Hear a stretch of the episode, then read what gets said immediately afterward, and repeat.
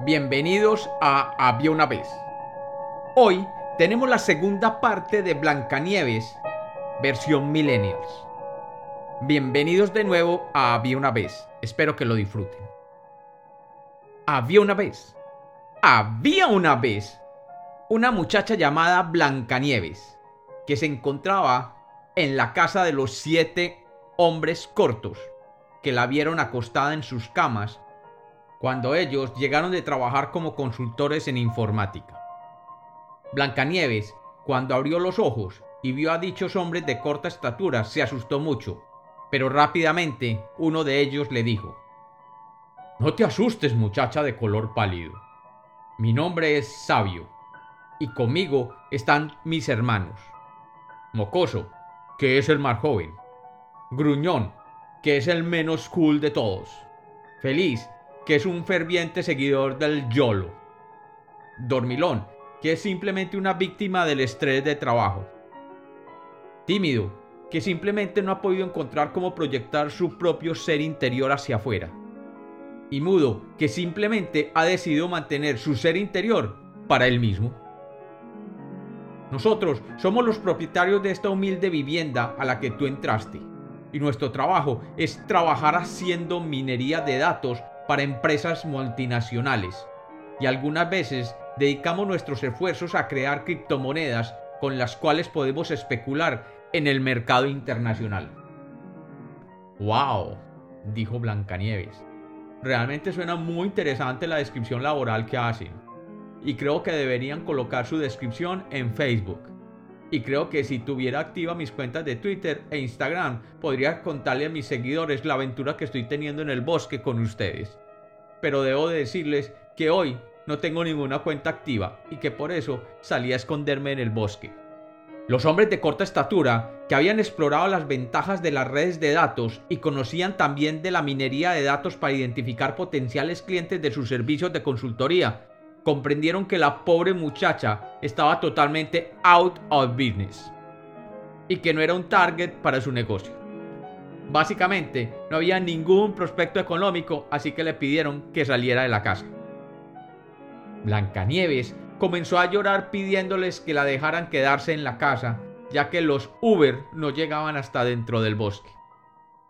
Y los cortos de estatura vieron que siguiendo el modelo machista de subyugación de género, le permitirían quedarse si les cocinaba, le limpiaba la casa, les tendía la cama y les mantenía el jardín.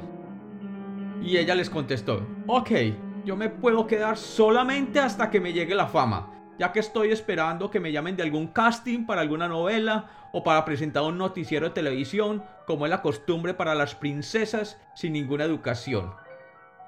Con el tiempo, ella pudo volver a abrir sus cuentas en las redes sociales y empezó a postear algunas fotos de su nuevo chalet en el bosque para que sus amigas se murieran de la envidia. Obviamente, no les dijo que estaba viviendo con siete hombres y menos se atrevió a poner una foto de ellos. ¡Qué oso sería! No quería que la trolearan de nuevo. Mientras tanto, la compañera sentimental del padre de Blancanieves, la malvada Cuchibarbi, le preguntó de nuevo a su asesor de imagen. Amiguito, amiguito del Zoom, dime quién es la más linda de Instagram.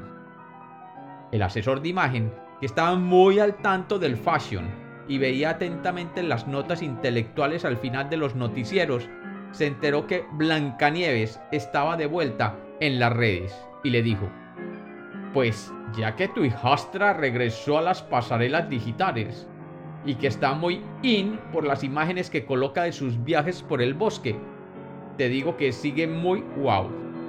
Y ella se ve fantástica, ya que dice que es totalmente vegana y que solo se alimenta orgánico. La Cuchibarbi se enfureció y haciéndole una búsqueda en Google Earth localizó la cabaña y disfrazada de vendedora de productos de belleza, llegó hasta la mitad del bosque donde se encontraba la cabaña de los siete hombres de corta estatura. Allí tocó la puerta y Blancanieves, que acababa de terminar un capítulo de Netflix, salió a la puerta y le dijo, Dime, ¿qué estás ofreciendo?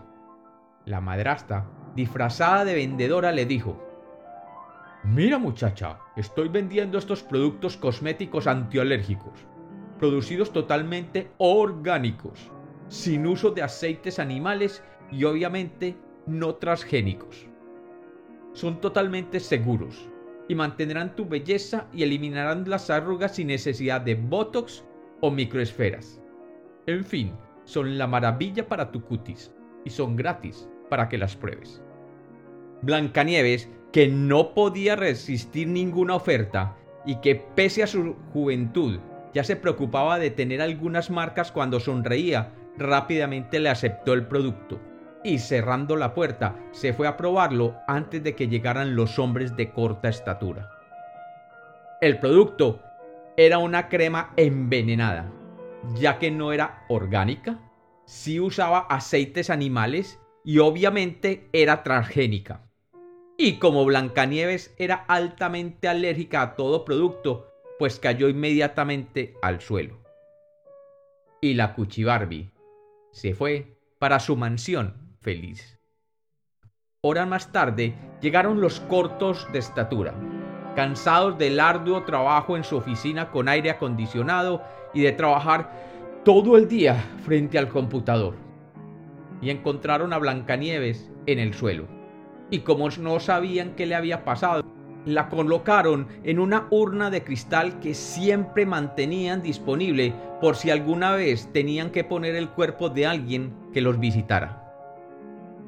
Y días después, como por arte de magia, o simplemente por el deseo del libretista y el productor para hacer la historia más interesante, pasó un joven empresario que enamorado de la estereotipada mujer de joven heredera millonaria y bonita y acostada en el bosque, le dio un beso en la mejilla, removiendo la crema envenenada.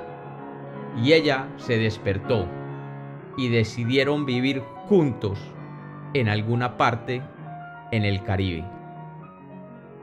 Y así termina la primera temporada de la serie de Blancanieves. Y los avances de la segunda temporada no explican aún qué pasó con el CEO, la malvada Cuchibarbi, y menos con la fortuna que ella iría a recibir en el futuro. Y como los cuentos nacieron para ser contados, este es otro cuento millennials de Había una vez.